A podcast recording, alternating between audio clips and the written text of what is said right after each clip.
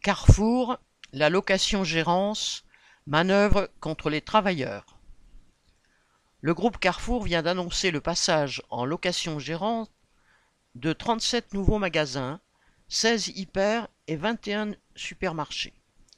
Cela concerne près de 4000 travailleurs que le patron voudrait sortir des effectifs à la suite de 23 000 autres depuis 2018.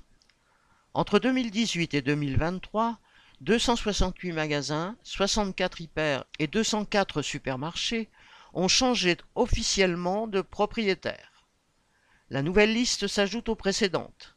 La location-gérance est un tour de passe-passe qui, outre le fait de changer leur employeur, fait perdre aux travailleurs concernés l'équivalent de deux mois de salaire sur l'année avec la perte des accords d'entreprise groupe. Car avec ce changement, ce n'est plus Carrefour l'employeur, mais la société gérante du magasin, à charge pour le nouveau patron, souvent un ancien cadre du groupe, de le rentabiliser au maximum.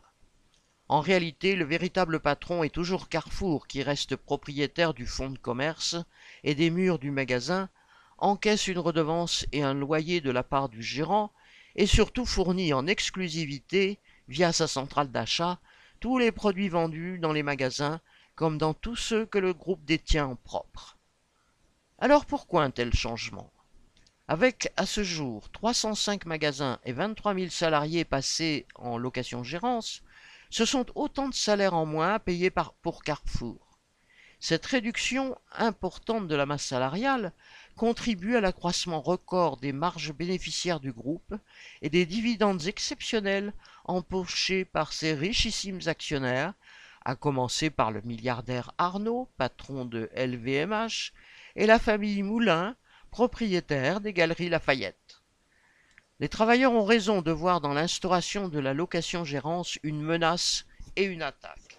Avec cette manœuvre, le patron veut les séparer les uns des autres, aggraver leurs conditions de travail et de rémunération en se donnant les moyens d'opérer sa manœuvre magasin par magasin. Pour faire face au patron, la force des travailleurs est dans leur nombre. Ils sont près de trente mille à être concernés. La seule chose que le patron puisse craindre est leur réaction collective. Philippe Logier